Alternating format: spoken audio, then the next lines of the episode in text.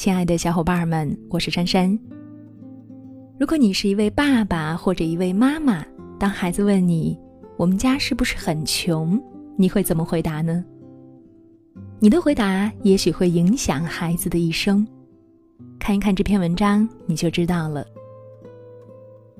我家小宝今年上小学三年级，男孩子嘛，调皮是再正常不过了，但是和哥哥在一起倒是相处的和睦。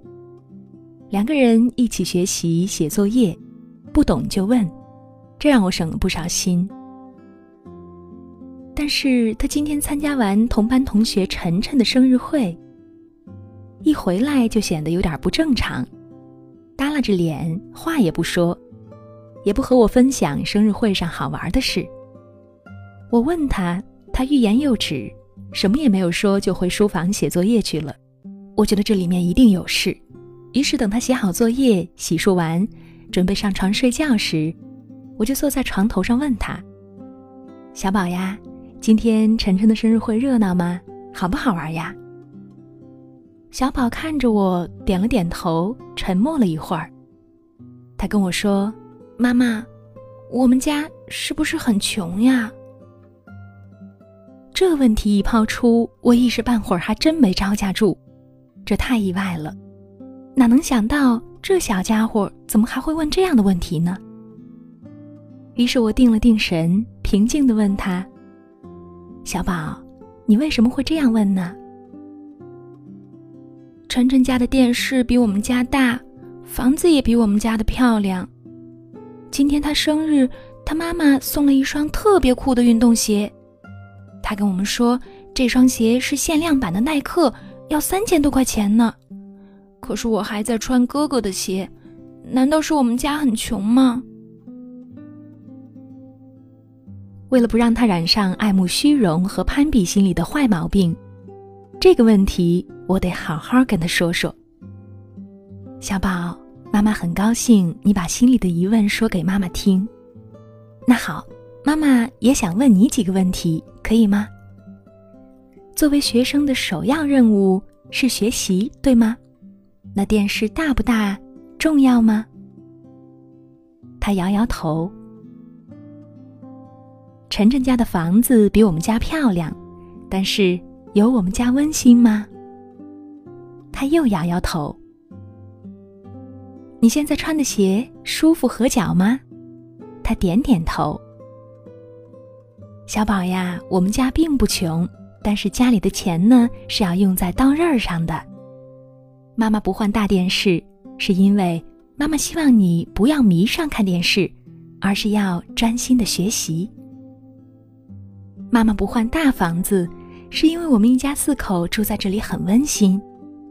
等你以后成家了呀，我们的家庭成员增加了，那时候就要换大房子了。妈妈不给你买耐克的鞋，是因为鞋子的重点在于穿的合不合脚、舒不舒服，而不在于。它是哪一个品牌？我们何不把买那么贵的鞋的钱存起来，作为以后上大学的学费呢？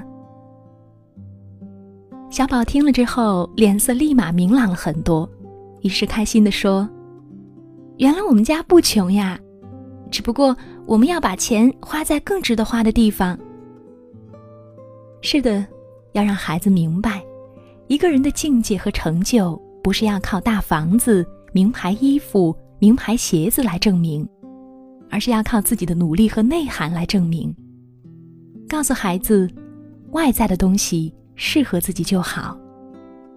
如果真的喜欢，等自己长大了、有能力了，可以根据自己的能力范围去购买。现在社会的贫富差距越来越大，同一班级的孩子，有的是富二代。穿着名牌，用着苹果手机。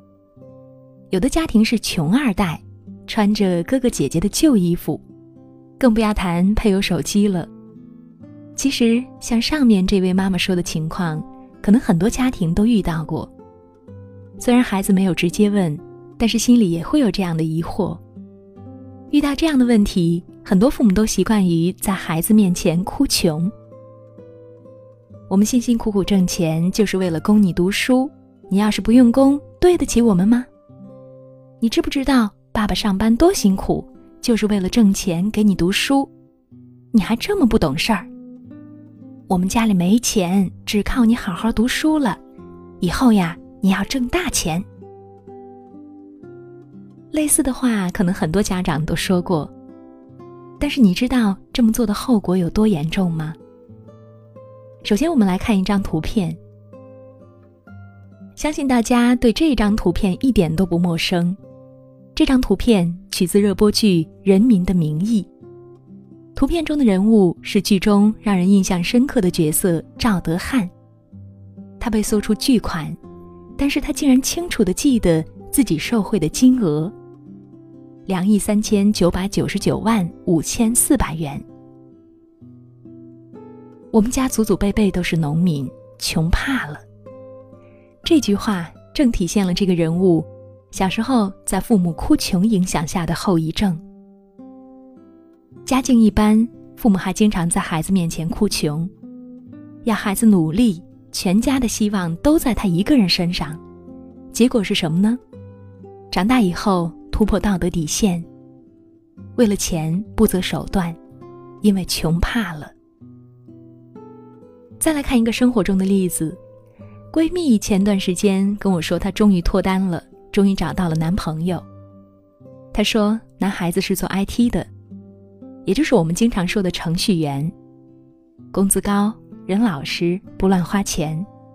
我们都为他高兴，毕竟年纪也到了，已经换了好几个男朋友了，看来这个应该是靠谱了。可是事情总没有想象的那么顺利。前天，她给我发微信说她要分手，说她的这个男朋友简直就是一个铁公鸡，让她受不了。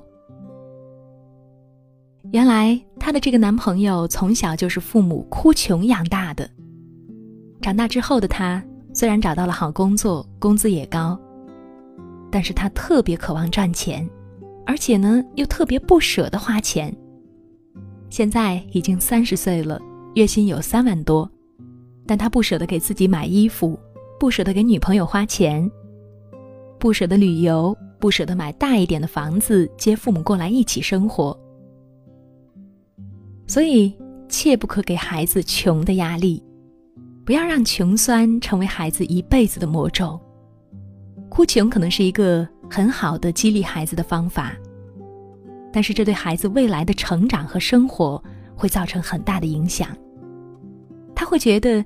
经济上没有安全感，不敢花钱，不愿花钱。他会特别渴望挣钱，以至于会变得不懂恩情，突破底线，不择手段的去获取。我们教育孩子，不是为了让他背上沉重的家庭负担，而是为了让他自食其力，撑起自己的天空。当孩子问我们家是不是很穷这样的问题时，就应该警惕。孩子的虚荣心要开始冒头了。孩子爱慕虚荣，很大程度是受大人，特别是爱攀比的大人的影响。这一类家长给孩子买名牌衣服、名牌鞋，孩子穿出去就是给自己长脸、增面子。而这些穿名牌衣服、鞋子的孩子，从父母的眼中看到了神气，从同学们的眼中读到了羡慕。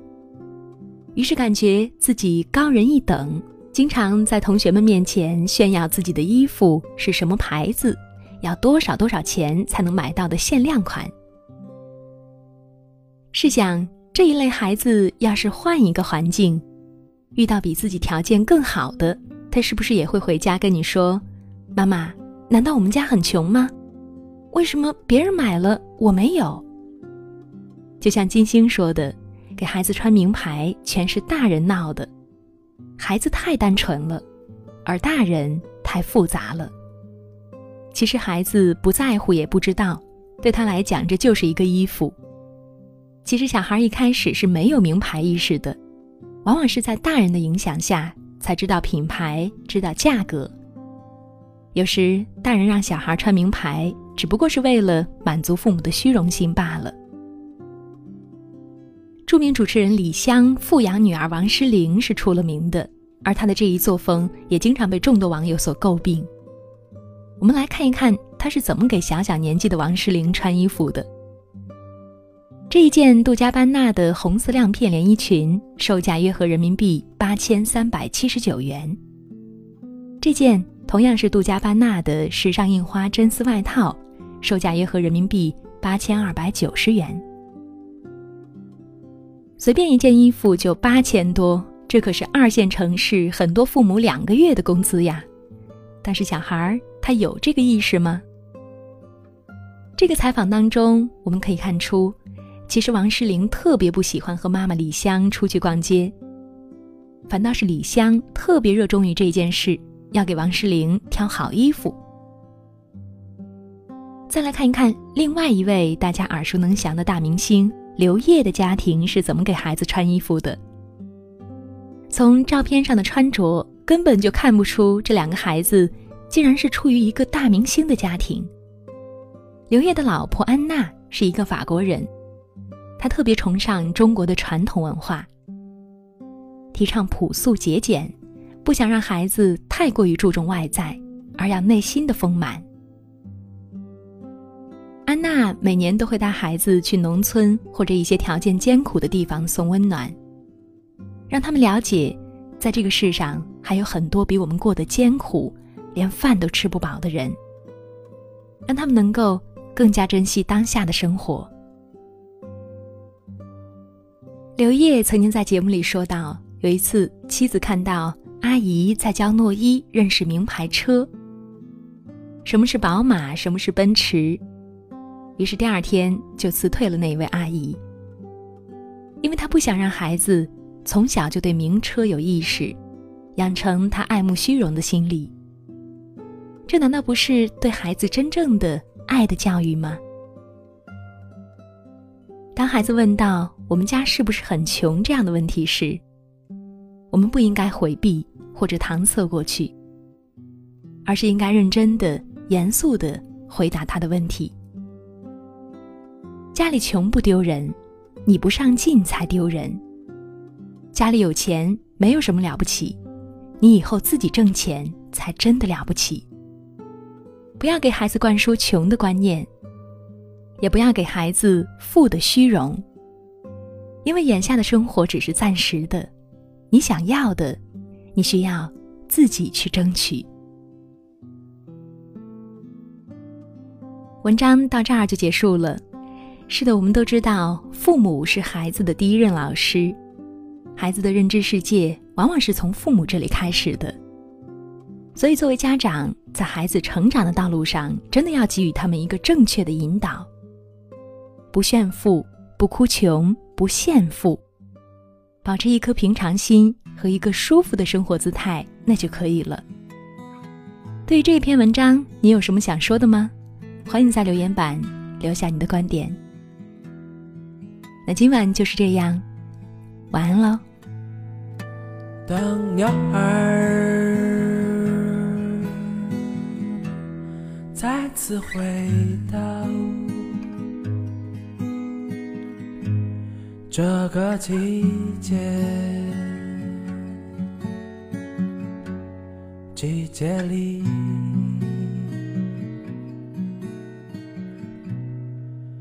我也会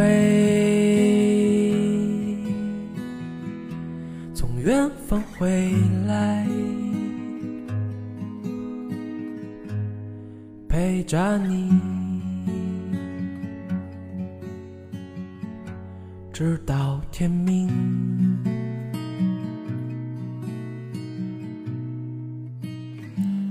我们会在夕阳下面漫步，看着天边飞鸟飞向荒芜。从此你也不必再害怕孤独。有我陪着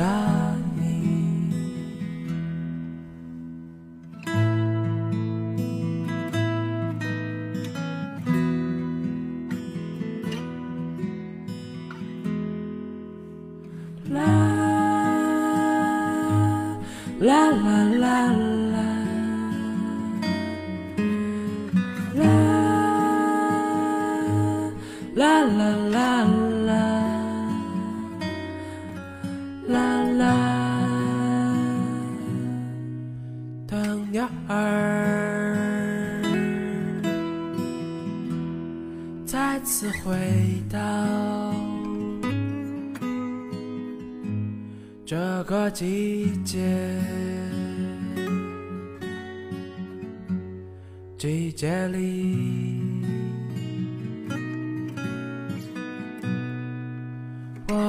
会从远方回来，陪着你，直到天明。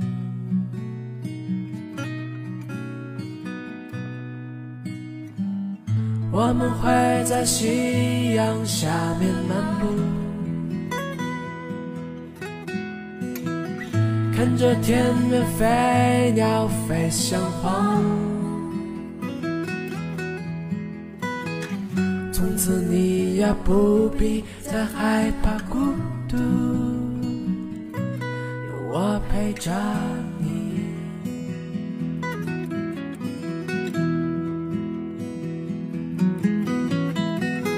我们会在夕阳下面漫步。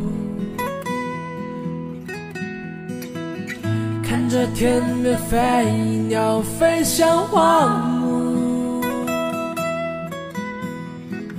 从此你也不必再害怕黑夜，有满天星空陪着你，有满天星空陪着你。